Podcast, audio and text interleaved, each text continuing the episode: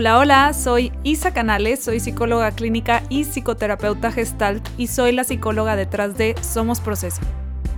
Te doy la bienvenida a La Verdad de las Cosas. Este es un podcast dedicado a escuchar historias reales de personas que están pasando por ciertos problemas para después escuchar un análisis psicológico de cada situación.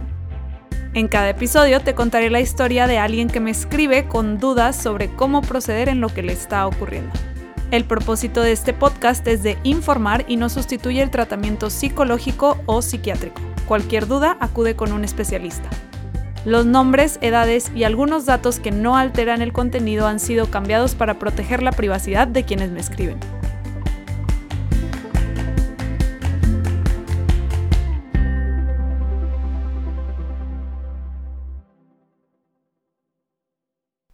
Y arrancamos con este episodio, es el episodio 15. Estoy en shock que llevamos en el episodio 15, que ya van 15 historias diferentes que escuchamos. Y, o sea, hace 16 semanas, porque una semana no saqué episodio, hace 16 semanas empecé a hacer esto y la verdad estoy bien contenta, me encanta hacer esto, es como mi hobby favorito. Además de que estoy bien contenta con la respuesta, estoy bien contenta que somos muchas las personas ya escuchando todas estas historias y compartiendo historias diferentes. De verdad me encantaría poder subir todas las historias, pero no me alcanza el tiempo. Ojalá algún día pueda subir dos historias a la semana. Por ahora solo puedo una, pero bueno, se hace lo que se puede. Gracias a todos ustedes por escribirme, por confiar en mí y por escuchar esto. Estoy bien contenta. Pero bueno, nada más quería compartir eso con ustedes porque me es importante compartirlo con quienes me escuchan y con quienes me escriben. Sin ustedes esto no existiría, dependo de sus historias y dependo de que ustedes quieran seguirlas escuchando. Entonces, muchas gracias por estar aquí. Dicho esto, vamos a empezar el episodio de hoy. Hoy vamos a escuchar la historia de Lalo. Lalo se está sintiendo culpable y mal hijo por algunas decisiones que tiene que tomar por ahí. Está interesante, vamos a escuchar su carta. Su carta dice así. Hola Isa, me llamo Lalo y tengo 23 años. Estoy a punto de graduarme y llevo una gran parte de la carrera ahorrando y planeando un viaje de graduación. Ya tengo todo organizado y vuelos pagados. Básicamente estoy listo para irme. Es un viaje largo, de seis meses, y se supone que me voy el 3 de diciembre. El problema es que hace como dos meses mi papá decidió dejar a mi mamá. Se fue de la casa y quiere divorciarse. La verdad ya tenían problemas. Sí fue algo sorpresivo, pero no te puedo decir que fue algo que pasó de la nada. Sí tenían muchos problemas. Soy el hijo más chico y el único que sigue viviendo con ellos. Bueno, ahora nada más vivo con mi mamá. Yo en relación a lo que decidió mi papá me siento tranquilo. Habló él conmigo y me dejó claro que es algo entre mi mamá y él, que no tiene nada que ver conmigo y que mi relación con él no va a cambiar. Y sí lo ha cumplido. Lo he visto bastante y con él siento que todo está en orden. El tema es con mi mamá. Mi mamá está muy dolida al respecto. Está triste y enojada con mi papá. Dice que no se lo esperaba para nada, cosa que se me hace rara porque sí tenían bastantes problemas. Habla muy mal de mi papá y eso me incomoda un poco. Además, siempre trata de sacarme información sobre qué dijo, o si habló de ella o no habló de ella o qué está haciendo. Ya mejor ni le digo que lo vi. Ahorita el mayor conflicto es que no quiere que me vaya a mi viaje y no sé qué hacer. Me dice que cómo la voy a dejar sola tanto tiempo, que yo soy igual que mi papá porque me voy, que todos la dejan sola, que no me puedo ir en medio de una crisis familiar, que solo pienso en mí, que ella ha dado todo por mí y no puede ser que así le agradezco. Cosas por el estilo. No lo he querido hablar con mi papá porque sí tengo la esperanza de que regresen y siento que si se entera de lo dolida que está ella, hay menos probabilidad de que eso pase. De hecho, siempre le digo que mi mamá está muy bien, aunque no es verdad. Lo platiqué con mis hermanos y sí me dijeron que se les hacía algo egoísta de mi parte dejar a mi mamá sola por tanto tiempo en un momento así. Dicen que es mi responsabilidad acompañarla y estar ahí para ella, que ellos no pueden estar tan pendientes como yo porque tienen otras responsabilidades. Les da algo de miedo, y a mí también, la verdad, que mi mamá se ponga muy mal si me voy porque de verdad no ha tomado la separación nada bien. Me siento asustado por mi mamá y trato de estar ahí con ella lo más que puedo para que no se sienta tan sola. Nada más que he estado bien irritable y a veces le contesto feo y la hago sentir peor. Me cuenta de lo sola que está o se desahoga sobre algo de mi papá y en lugar de empatizar a veces soy bien frío. Me siento muy culpable. Siento que estoy siendo cero empático con ella. Entre que estoy irritable y que además me estoy inclinando un poco más hacia sí irme a mi viaje, siento que soy el peor hijo del mundo. ¿Tú qué opinas? ¿Estoy siendo egoísta? ¿Cómo puedo hacerle para que mi mamá se sienta mejor? Me duele mucho verla así. Sé que no parece porque casi siempre estoy de malas y ella misma me lo dice, pero sí me duele. ¿Qué hago? ¿Me voy a mi viaje o no? Ha sido mi sueño por demasiado tiempo. Me da algo pensar en no irme. No sé qué hacer y el tiempo se me está acabando. Espero pueda responderme pronto. Gracias, Lalo.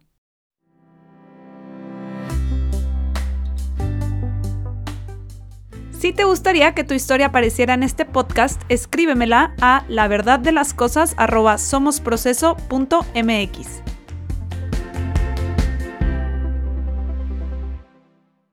Ay, Jesús. Si está bien dura la decisión que tiene Lalo frente a él la verdad, sí, sí entiendo, sí entiendo que sea todo un dilema para él, sí entiendo 100% por qué lo está dudando tanto. Pero bueno, por si tú no lo entiendes y por si Lalo mismo no lo entiende, vamos a platicarlo un poquito.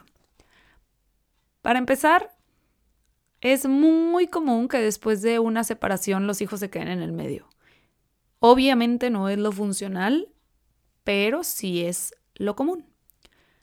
Y digo más en el caso de Lalo, porque es el único hijo que sigue viviendo con sus papás, bueno, vivía con sus papás. Eso lo hace todavía más difícil. Además, es muy común también que cuando los hijos o hijas ya están grandes, o sea, ya son adultos, pues, como que los papás y, la gente en general piensa que pues el divorcio ya no les afecta tanto porque ya están grandes y, y también cuando ya somos adultos nuestra relación con nuestros papás tiende a cambiar, ya es más como de compañerismo y entonces se puede confundir un chorro la línea entre qué le puedes compartir a tu hijo o hija respecto al divorcio y qué no. Eh, de hecho, muchos papás esperan a que sus hijos estén grandes para divorciarse, como que con esta falsa idea de que cuando son adultos no afecta. Pero pues eso no es real, o sea, afecta a cualquier edad. Y otra cosa que también es muy común es que agarren a los hijos de mediadores. Esto sí lo hacen con cualquier edad, pero sí se ve más cuando los, los hijos ya son adultos, repito.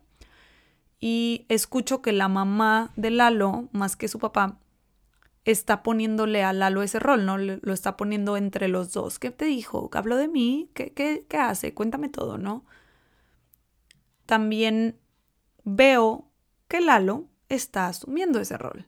Así, o sea, como que mamá, la mamá se lo pone y Lalo lo toma. No, ¿Qué vino primero, el huevo o la gallina? No sé. No sé si Lalo tomó el rol primero o la mamá se lo dio primero, pero veo que los dos están dándole a, a Lalo ese rol. O sea, él mismo dice que no le quiere contar a su papá sobre su mamá porque tiene la esperanza de que un día regresen. Ese es un reflejo de Lalo estando ahí metido entre ellos, buscando maneras en las que puede abogar por la relación cosa que la verdad es que pues no le toca, o sea, ese es tema del papá de Lalo y de la mamá de Lalo, no de Lalo. Algo que es muy muy común en los divorcios, bueno, en los hijos de papás divorciados es que como que los hijos se sientan encargados de ayudar a resolver los conflictos entre los papás.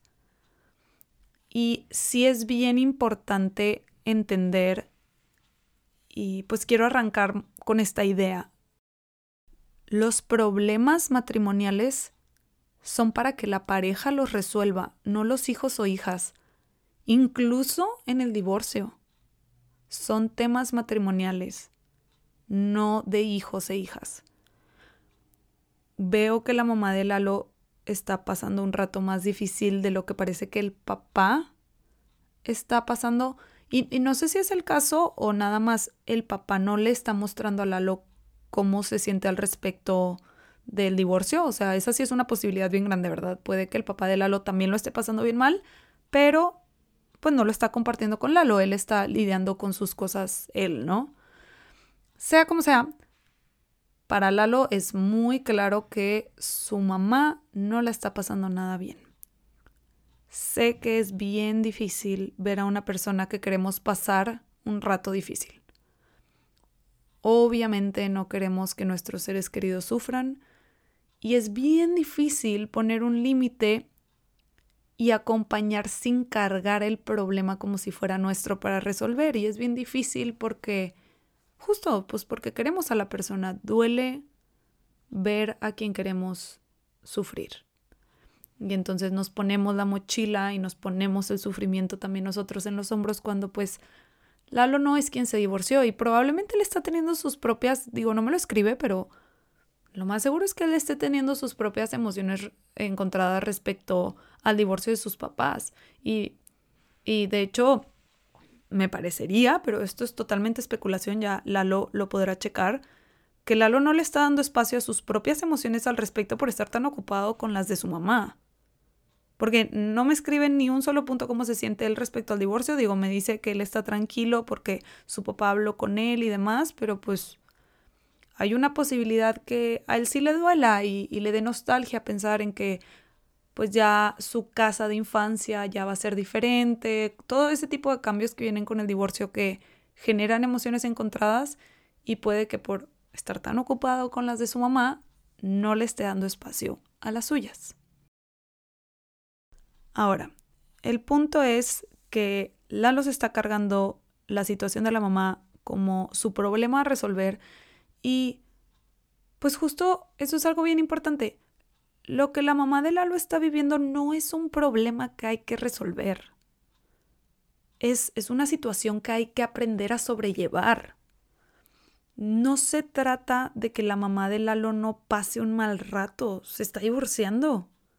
Es lógico que esté pasando un mal rato. Se trata más bien de que viva su proceso y sane el que Lalo se eche a la espalda el trabajo de que su mamá no lo pase mal, no va a hacer que su mamá se sienta mejor a la larga. Hacer ese tipo de cosas es como parchar el verdadero problema.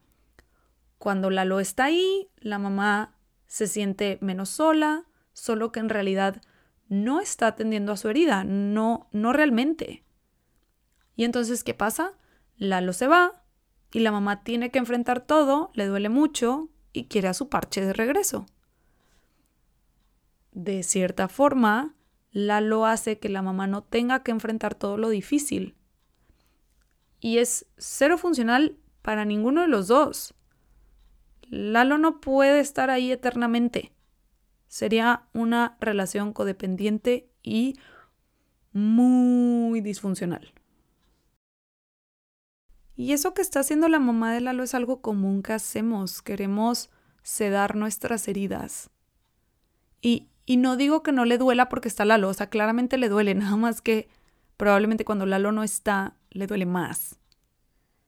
Y entonces cualquier más mínimo alivio es como, ay sí, lo que sea con tal de que no duela así de fuerte y probablemente criticar al papá, desahogarse de él, Además, si Lalo vio al papá, es como su conexión directa con el papá y le puede preguntar qué está haciendo, qué dijo, qué no sé qué. Y entonces, todo eso son maneras de sedar un poquito el dolor, de que baje un poco la intensidad del dolor. O sea, al final creo que todos y todas que hemos pasado por situaciones difíciles, por situaciones de pérdida o lo que sea, situaciones dolorosas al final, ¿no? Podemos empatizar con la mamá de Lalo en el sentido de cuando te está doliendo así de profundo, digo, si ustedes que me escuchan lo han vivido, probablemente se identifiquen con esto que les voy a decir, que es, o sea, te está doliendo y doliendo y doliendo y es como, sientes una desesperación por ya un respiro, que un ratito no me duela. O sea, un ratito que ya duela, no me duela o duela menos, aunque sea. Es como una sensación así bien frustrante y bien desesperante de estoy hasta la madre de que me duela. Y Lalo es eso para su mamá. Ahora, no, no porque Lalo sea eso para su mamá, es funcional que Lalo lo sea. Y aparte, no es la responsabilidad de Lalo serlo. La mamá tiene que buscar sus maneras de sanar esto y no es, no, no es a través de Lalo. Lalo no, no tiene el jale de sanar a su mamá. Eso no le toca a Lalo, le toca a su mamá. Lalo tendrá que sanar sus propias heridas respecto al divorcio de sus papás y lo que sea que él tenga que vivir en su vida y lo que sea que él le pase. Y su mamá tendrá que sanar las suyas. A lo que voy es que, aunque podemos empatizar con su mamá, es justo eso. Entiendo, mas no justifico. Entiendo que lo esté pasando muy mal la mamá de Lalo, mas no justifico el que le está achacando a Lalo una responsabilidad que no le toca. Me, me sorprendió mucho, la verdad, ver que los hermanos de Lalo también le llamaron egoísta por querer irse a su viaje. Digo, primero me sorprendió, me sentí muy sorprendida y luego se me vino a la mente que no escucho a los hermanos de Lalo ofreciéndose para ir a cuidar a la mamá en lo que Lalo no está. O sea, le dicen que él es un egoísta por irse y después dicen nosotros tenemos otras responsabilidades y es tu tarea cuidar a mamá. Entonces es como, ah, pero Lalo es el egoísta. Los demás no, ¿verdad? Y es algo muy común que pasa cuando asumimos roles familiares. Si quieres dejar tu rol, aunque sea un rol que no te toca o que te está haciendo disfuncional, si quieres dejar tu rol, hay resistencia por parte de la familia. Y les voy a poner un ejemplo para que les quede como muy claro. Imagínense la siguiente situación. Una familia donde la mamá ya es mayor y tiene varios problemas de salud, pero no tiene dinero para solventar los gastos de pues, sus complicaciones médicas, ¿no? de estudios, medicinas y demás. Esta persona tiene cinco hijos y a uno de esos cinco hijos le va mejor económicamente que a los otros cuatro. Trabaja mucho y por X o Y le va mejor que a los demás. Cuando empiezan las complicaciones de salud de su mamá, él se ofrece a pagar los gastos porque puede y pues porque quiere, ¿no? Y por unos años así le hacen. Él se encarga de su mamá y le da todo lo que falte respecto a las medicinas y demás, y una que otra cosa, ¿no? Un día, después de varios años de, de él encargarse por completo, él decide que quiere invertir en una propiedad vacacional en otra ciudad. Nada, a lo que voy es que no es nada que a fuerza necesitas hacer, o sea, no es como que hubo otra complicación médica que no esperaban o así, no, él decide que su dinero que él ha trabajado por ganar lo quiere invertir en eso. Nada más que hacer este gasto implica que tiene que recortar ciertos otros. Entonces habla con sus hermanos y les dice, oigan, pues llevo tantos años pagando las necesidades de mamá y lo he hecho con mucho gusto, nada más que ahora usaré mi dinero para una inversión, inversión y no puedo ayudar más, al menos por un rato, eh, en lo que salgo de esta inversión, ¿no? necesito que ustedes se organicen y solventen los gastos de mamá por un tiempo. Los hermanos, lejos de decir, claro, nosotros nos organizamos, gracias por todos los años que ayudaste tú solo a mamá, bla, bla, bla. No, no, no. Lejos de eso se enojan y lo resienten. ¿Cómo que vas a gastar tu dinero en algo que no permite que sigas ayudando a mamá?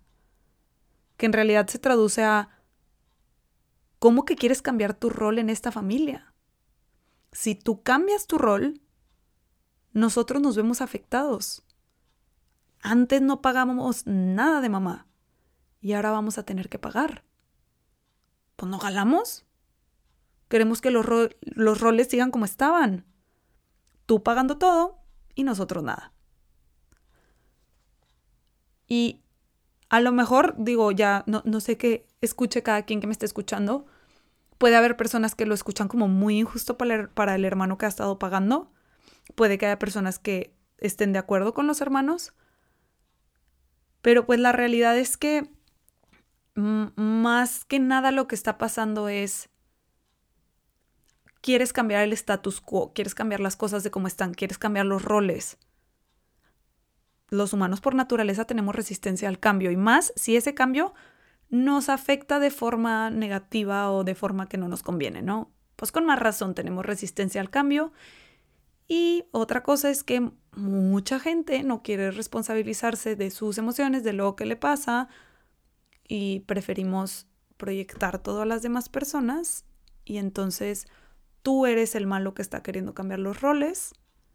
No soy yo, no sé, el malagradecido que no ve todo lo que has hecho estos años, ¿no?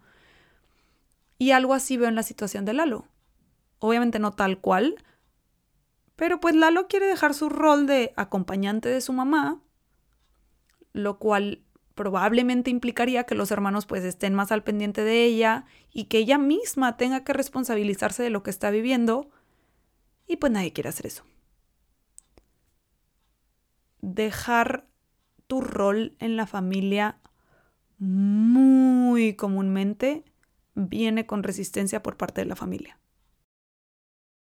Y aplica para todo tipo de roles, ¿eh? no, no solo estos que les pongo. O sea, si tú eres la persona que, no sé, se encarga siempre de estar mediando los conflictos entre, pon tu, tu hermana más grande y tu papá o tu mamá o quien sea, el día que dejes de actuar como mediador, porque ya no quieres, cosa que es una razón totalmente válida para dejar de hacerlo, pero si un día ya no quieres estar en medio de las peleas porque te hartaste de estarlo, es sumamente común que haya resistencia y que haya resentimiento por parte de los demás integrantes de la familia.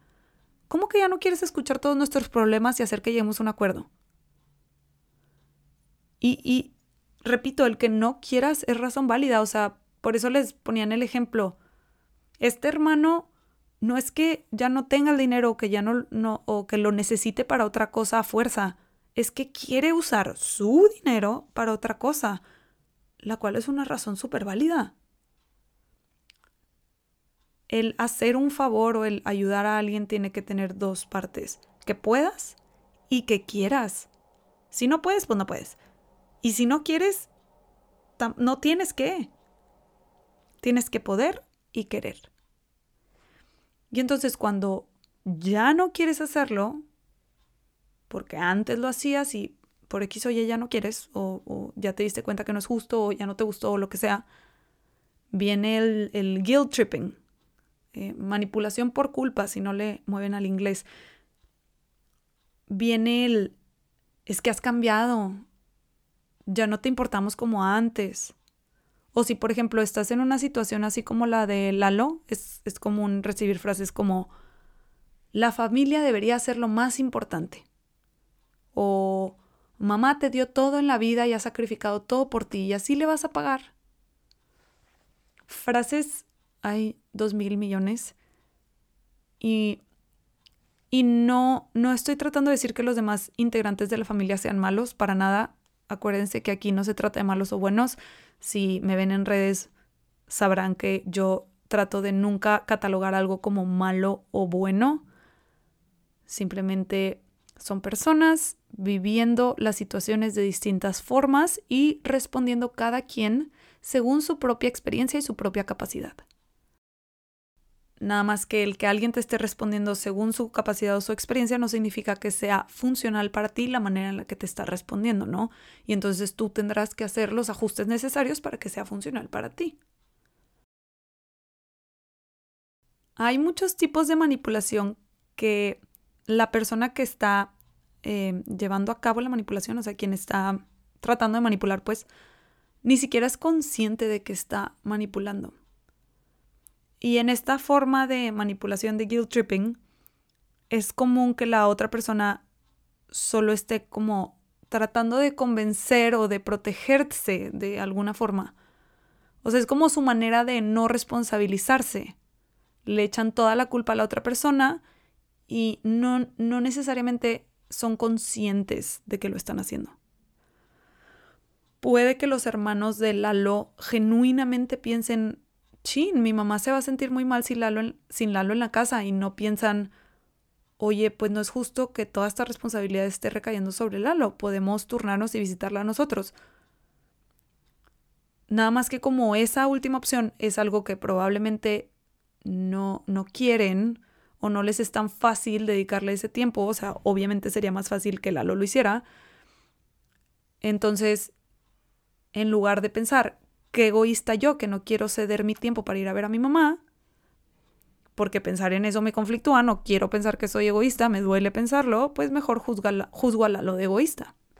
me proyecto, que eso lo escuchamos en el capítulo anterior. Los juicios son proyecciones. O sea, los hermanos de Lalo que lo están juzgando de egoísta, ¿cómo pueden ver el egoísmo en sí mismos? Eso sería más o menos la duda para ellos, ¿no? Todo esto siendo un proceso inconsciente. O sea, no necesariamente son conscientes de que están manipulando a Lalo y de que están evadiendo pensar en que ellos probablemente son los egoístas. Y ojo, no, no estoy diciendo que sea egoísta o no el atender a su mamá, o sea, no, no estoy diciendo eso, solo estoy tratando de explicar la manipulación cuando se hace de forma inconsciente. Obviamente hay de todo en este mundo, ¿verdad? Y habrá quienes, pues sí, lo hacen totalmente conscientes y o sea, de que están buscando que la otra persona se sienta culpable para así manipularle. No conozco a los hermanos de Lalo. Eh, no, no sé si lo están haciendo adrede o inconscientemente. A mí en general me gusta pensar que la mayoría de las personas son bien intencionadas y más bien están heridas o son inconscientes. Me, no sé, me da más paz pensar en eso. Pero pues uno nunca sabe.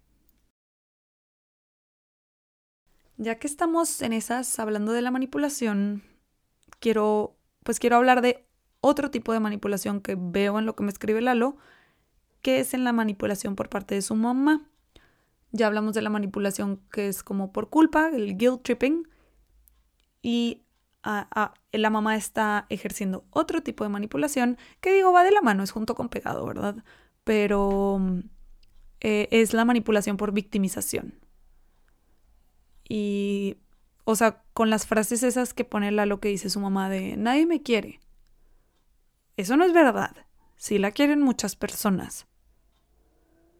Eh, ¿qué, ¿qué, otra puso? Puso, tú también me dejas sola como tu papá. No es verdad.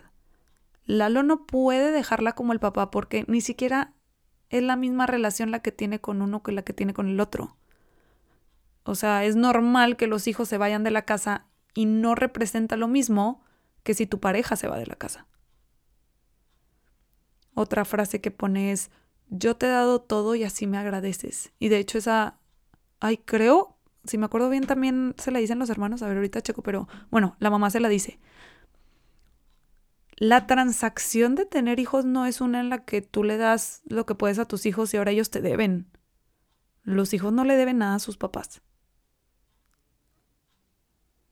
La mamá de Lalo está tomando el rol de víctima ante lo que sucedió y lo que pasa con las personas que asumen el rol de víctima es que no se responsabilizan. Las demás personas o las circunstancias de la vida son las responsables de lo que les ocurre y como lo de afuera es el problema, ellos o ellas no tienen que encargarse de sus emociones al respecto o de trabajar en su proceso de sanar la mamá de Lalo, en lugar de enfrentar las cosas, usa Lalo de parche. O sea, eso, bueno, eso ya se los expliqué, ¿no? Pero lo que hace es que está responsabilizándolo a él de su experiencia. En lugar de ella enfrentar que se está sintiendo, no sé, sola o triste o dolida o enojada o lo que sea porque su matrimonio se acabó, le da la responsabilidad a Lalo de su estabilidad él tiene que estar ahí presente para que ella pueda estar estable, porque ella no quiere enfrentar el dolor de lo que pasó. Que, repito, entiendo, me imagino lo difícil que está haciendo esto para ella. Es más, no me, no me lo imagino, lo leo. O sea, veo, veo que está haciendo esto muy difícil para ella. Y este tipo de manipulación también muchas veces es inconsciente. La persona no se da cuenta de que no está enfrentando las cosas. Es un mecanismo de defensa. Lo haces en automático. En automático no enfrentas nada, en automático como que pasa todo y tú ni cuenta. El tema es que no es responsabilidad de Lalo ser el parche de su mamá y Lalo ha estado asumiendo ese rol y hasta me daría curiosidad preguntarle a Lalo si desde antes de la separación ya tenía ese rol. si desde antes ya era como que el confidente de su mamá o el mediador entre ellos o el que le hacía compañía a ellas y porque pues dice que las cosas ya estaban mal entre ellos, a lo mejor el papá y la mamá no pasaban tanto tiempo juntos y Lalo era quien pasaba tiempo con su mamá.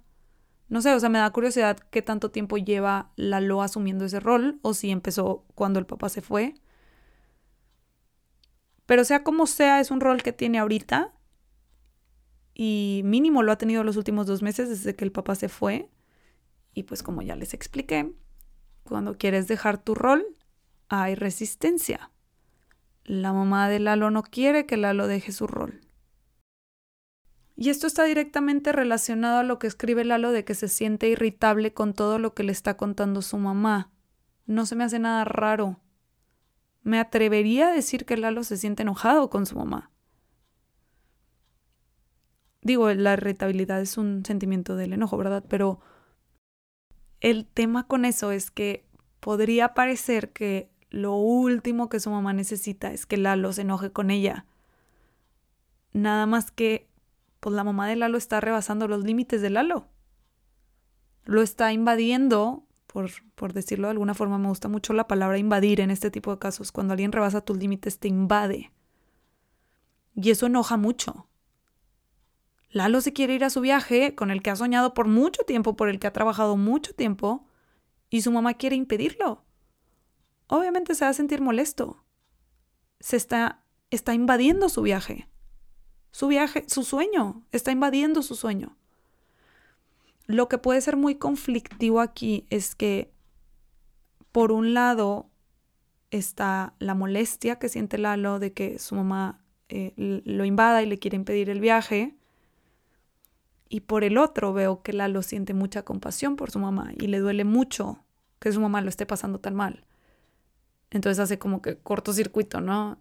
Eh, y se siente culpable porque se siente molesto y porque se quiere ir. Entonces es como, o sea, la compasión que siente por su mamá le lleva a decir, ¿cómo estás enojado? ¿Cómo puedes querer irte? Ve cómo está tu mamá. Y son cosas bien opuestas. Y algo que tenemos los humanos a partir de la adolescencia, los niños nada más sienten una cosa a la vez, pero a partir de la adolescencia los humanos podemos sentir muchas cosas a la vez. Y las cosas que sentimos pueden ser bien opuestas. Entonces el que Lalo se siente enojado y al mismo tiempo sienta compasión y le duela lo que está viviendo la mamá, puede coexistir puede sentir la tristeza y puede sentir la molestia por lo que ella le está exigiendo a él.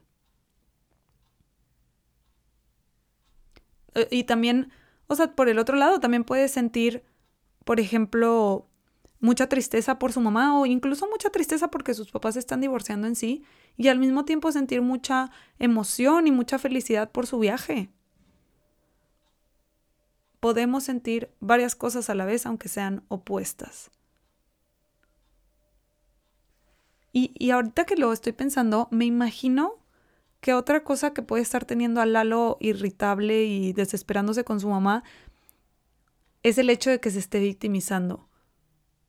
Porque es bien desesperante y bien molesto cuando alguien se está victimizando. No sé si les ha pasado, pero ay, si, si pierdes la paciencia y es que es otra manera en la que la mamá está invadiendo a Lalo. O sea, cuando las otras personas se victimizan, nos invaden, nos echan la responsabilidad de su malestar.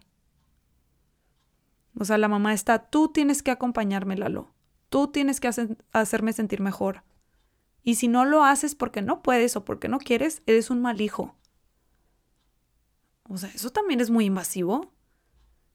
Y también puede estar irritando muchísimo a Lalo supongo que la pregunta que podría surgir a esto que acabo de decir es, ok, estoy irritable porque estoy enojado con mi mamá, me invade el que quiera limitarme o responsabilizarme, ok, pero ¿qué hago? Y pues mi respuesta es, ante el enojo se busca la manera en la que se puede poner límites a lo que nos está invadiendo. El enojo muestra que algo está rebasando nuestros límites y es una señal de que toca ponerlos. Entonces, pues si no quieres sentirte irritable, no te quieres sentir enojado, busca la manera en la que puedas poner límites. Sé que no es fácil lidiar con las emociones difíciles de nuestros seres queridos. Veo lo mucho que Lalo quiere a su mamá y veo que genuinamente quiere ayudarla. Solo que su mamá tiene que elegir ayudarse a sí misma y atender a sus heridas después de la separación. Si la mamá sigue tratando de echarle toda la responsabilidad de su bienestar a Lalo, lo único que va a lograr es que Lalo cada vez se sienta más invadido y sienta más necesidad de alejarse y de espacio. Que estoy segura que es lo último que su mamá quiere y estoy segura que es lo último que Lalo quiere. En, un episodio, déjenme lo busco, ¿cómo se llamaba? Es, es uno de los primeros que hice. A ver, se llama... Mm, esta, es, el episodio 3. En el episodio 3, ¿cómo puedo ayudar a mi hermana en su crisis? No, no sé si ya lo han escuchado, si no lo han escuchado, lo que sea, pero en ese episodio eh, a, a, una chava le está pasando algo similar que lo que le pasa a Lalo con su mamá, como que la hermana está teniendo una crisis y así. Y en ese episodio hablo de una cosa que se llama la compasión idiota o la compasión sabia. Y digo, no, no no quiero tanto profundizar tanto en ese tema porque lo pueden escuchar muy a profundidad en ese episodio, es el episodio 3, pero sí nada más quiero volver a mencionar porque cuando hay este tipo de manipulación por victimización, es común que caigamos en la manipulación idiota. Sin darnos cuenta, sin darnos cuenta estamos, sí, pobre de ti, es que sí, ¿cómo te dejó así de la nada? Tú ni idea, ¿Cómo? ¿Cómo te lo ibas a imaginar? Imposible. Y el mismo Lalo pone, se me hace bien raro que no se lo esperaba porque sí tenían muchos problemas. Entonces, en sí, la compasión idiota nada más lleva a que la persona siga en su ciclo de victimización. Y no digo que la respuesta es, ay, no te hagas güey. O sea, ya sabías que se iba a ir. No, tampoco digo eso. No estoy diciendo eso para nada. La otra opción es la compasión sabia.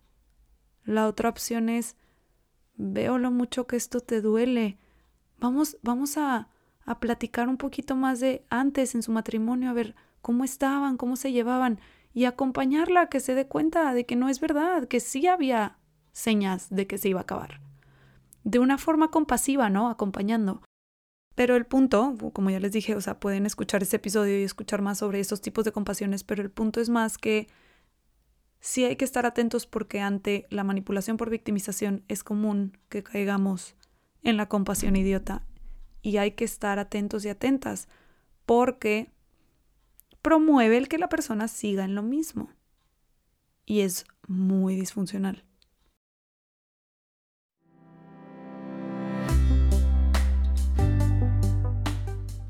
Si te está gustando el podcast, suscríbete para que no te pierdas ningún episodio y te invito a dejar una calificación para que más personas puedan encontrarlo.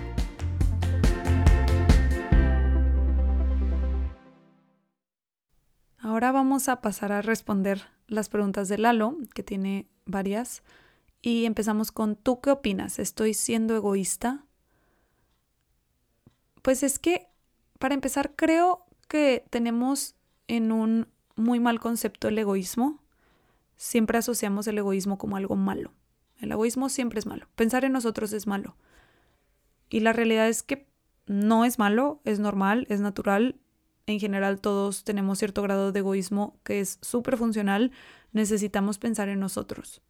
Entonces, o sea, sí sería una decisión egoísta tomar tu viaje. Eso no significa que sería una decisión mala, negativa o disfuncional. Egoísta no necesariamente es malo. Egoísta es pensar en ti y todos necesitamos pensar en nosotros la mayor parte del tiempo. Ahora sé que existe todo este tema de la responsabilidad afectiva y demás, nada más que aquí no aplica porque no es la chamba de Lalo sanar a su mamá la puede acompañar, pero en el acompañamiento hay límites. O sea, incluso yo, que me dedico a acompañar, que soy psicóloga y me dedico a acompañar, hay límites con mis pacientes. Los hay. Yo no te voy a acompañar 24/7 en todo lo que tú quieras, siempre que tú quieras. Pues no. Hay límites. Yo tengo mi vida y tengo que pensar en mí. Y no sé, por ejemplo, yo no atiendo sábados ni domingos. Pues yo no atiendo sábados y domingos. Yo no acompaño los sábados y domingos porque pienso en mí, porque yo necesito esos días. Y pues sí, de cierta forma es egoísta. Eso no significa que es malo, disfuncional o negativo o que yo soy una maldita que no merece nada. No, nada más significa que soy una persona que tiene sus límites y que puedo pensar en los demás y a lo mejor si un sábado tienes una emergencia, puedo ceder mi sábado por ti. Ya lo decidiré yo. Ya decidiré yo dónde están mis límites, pero es a lo que voy con Lalo. O sea, pues sí, irte a tu viaje sería algo egoísta, tú eres quien se quiere ir.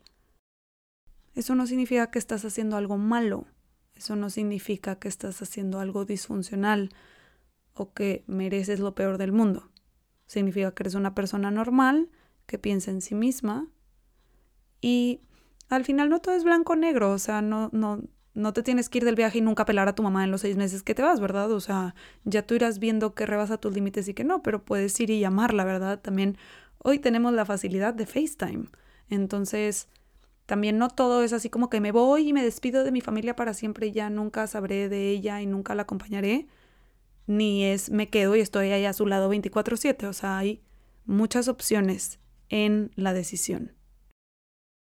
La siguiente pregunta es, ¿cómo puedo hacerle para que mi mamá se sienta mejor? Me duele mucho verla así. Sé que no parece porque casi siempre estoy de malas y ella misma lo dice, pero sí me duele. Puedes estar de malas y aún así que te duela. Yo sí creo eso. Sé que tu mamá probablemente ahorita le cuesta verlo porque regresamos a la victimización. Yo sí veo que te puede doler y al mismo tiempo puedes estar irritable. ¿Cómo le haces para que tu mamá se sienta mejor?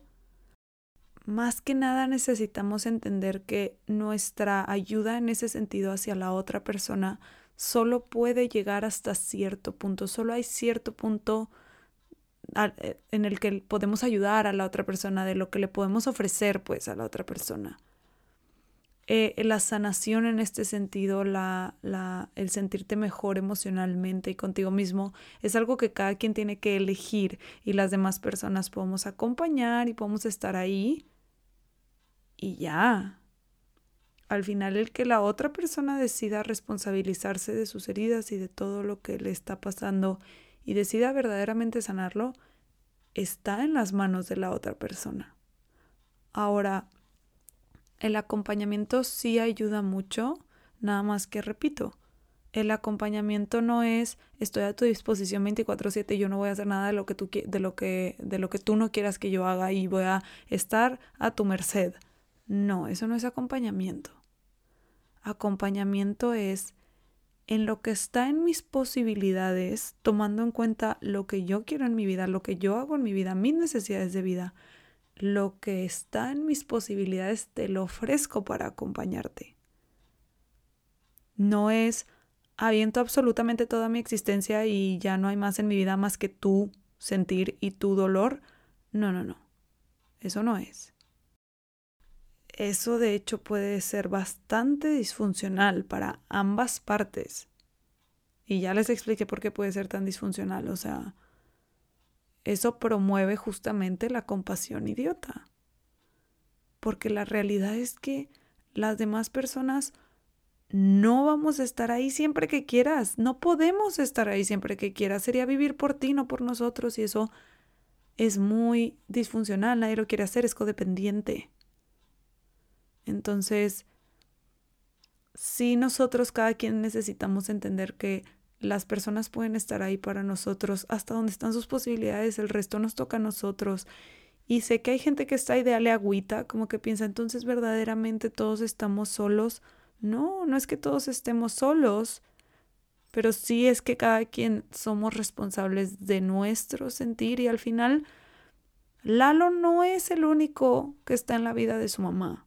Hay más personas en la vida de su mamá, hay más gente en quien se puede apoyar, no solo en Lalo, y en sí misma también podría apoyarse. Y como ya les dije, no todo es blanco o negro, o sea, también Lalo puede ir al viaje y estar pendiente de su mamá según a él le, le vea las posibilidades dentro del viaje, ¿no? O sea, no, no es como que me voy y ya no hablo con ella. Pero bueno, eso ya lo he explicado, me estoy repitiendo. El punto de esta pregunta es cómo le puedo hacer para que mi mamá se sienta mejor. Ofrécele compasión sabia más que compasión idiota. Hay resistencia al principio de la compasión sabia, pero a la larga es mucho más funcional para la persona porque invita más a que vea genuinamente lo que le está pasando y que no se haga pato, que verdaderamente enfrente lo que tiene que enfrentar. Al final, cuando vivimos un duelo, pues no nos escapamos, el duelo es difícil, el duelo duele, por eso se llama así, y no existe un botón de, ay, no voy a vivir esto, no, eso no existe, lo tenemos que vivir y la mamá de Lalo pues no es la excepción. Lo va a pasar mal porque lo que está viviendo está gacho, no hay de otra. Lo más que podemos hacer es acompañar dentro de lo que está en nuestras posibilidades. La mamá de Lalo es quien se divorció, no Lalo. Entonces, pues la vida tiene que seguir. La última pregunta es, ¿qué hago? ¿Me voy a mi viaje o no? Ha sido un sueño por demasiado tiempo, me da algo pensar en no irme. Yo no puedo tomar esa decisión por Lalo, Lalo tendrá que elegirlo. Em, son de esas cosas donde pues los psicólogos no, no podemos tomar este tipo de decisiones por las personas, nadie puede tomar esta decisión por Lalo. Tendrá que valorar. Em, sé que es una decisión bien difícil para Lalo, sí se me hace una decisión bien difícil. Veo cuántas ganas tiene de estar ahí para su mamá y al mismo tiempo veo cuántas ganas tiene de irse. Creo que no son mutuamente excluyentes, creo que las dos cosas pueden pasar. Eh, también puede ser eh, transparente con su mamá respecto a todo lo que le está pasando, todo lo que está viviendo. Digo, no sé si su mamá se lo va a tomar de la mejor forma. Suena que su mamá ahorita está en un estado de como mucha negación. Pero pues sí, eh, siento no poder darle la solución de esta duda a Lalo, pero pues no, no es algo que podamos las demás personas elegir por él.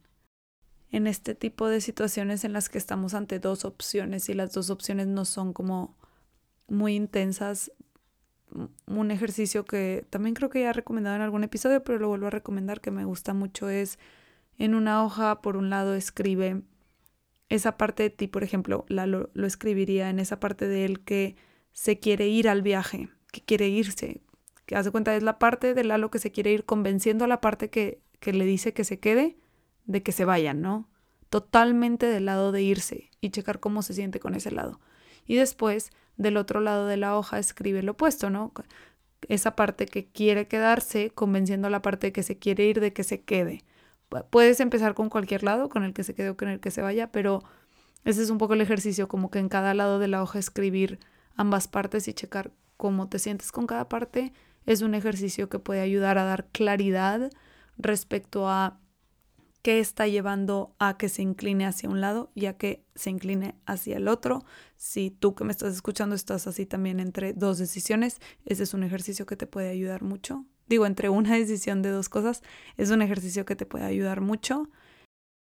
Y pues bueno, ya verá Lalo que decidirá. Si es importante que tenga en cuenta una cosa, Lalo, que si lo hace por ceder ante su mamá, hay una fuerte probabilidad de que se quede resentido con ella porque se estaría sintiendo atado a tomar esta decisión que en verdad no quiere tomar y eso nos lleva a enojarnos porque permitimos que la otra persona rebase nuestros límites ante el enojo se trata de poner límites. Entonces, no me sorprendería si elige quedarse, que se sienta muy enojado con su mamá.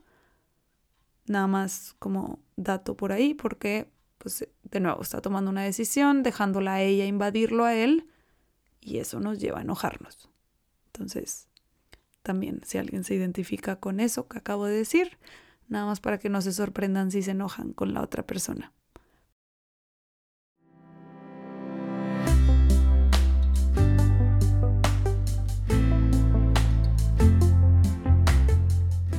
Y bueno, este fue el caso de Lalo. Espero que te haya servido escuchar esta perspectiva respecto a un hijo que quiere acompañar a su mamá en unos momentos difíciles y al mismo tiempo quiere hacer un viaje de seis meses. Em, digo, sé que la situación es muy específica, pero espero que haya habido cosas con las que te has podido identificar y que te hayan ayudado a comprender mejor tu propia situación. Si te gustaría que tu historia apareciera en este podcast, escríbemela a la verdad de las cosas somosproceso.mx y acuérdate que me puedes encontrar en redes como Somos Proceso en Instagram, TikTok, Facebook y Twitter. Ese es nuevo. Hasta la próxima.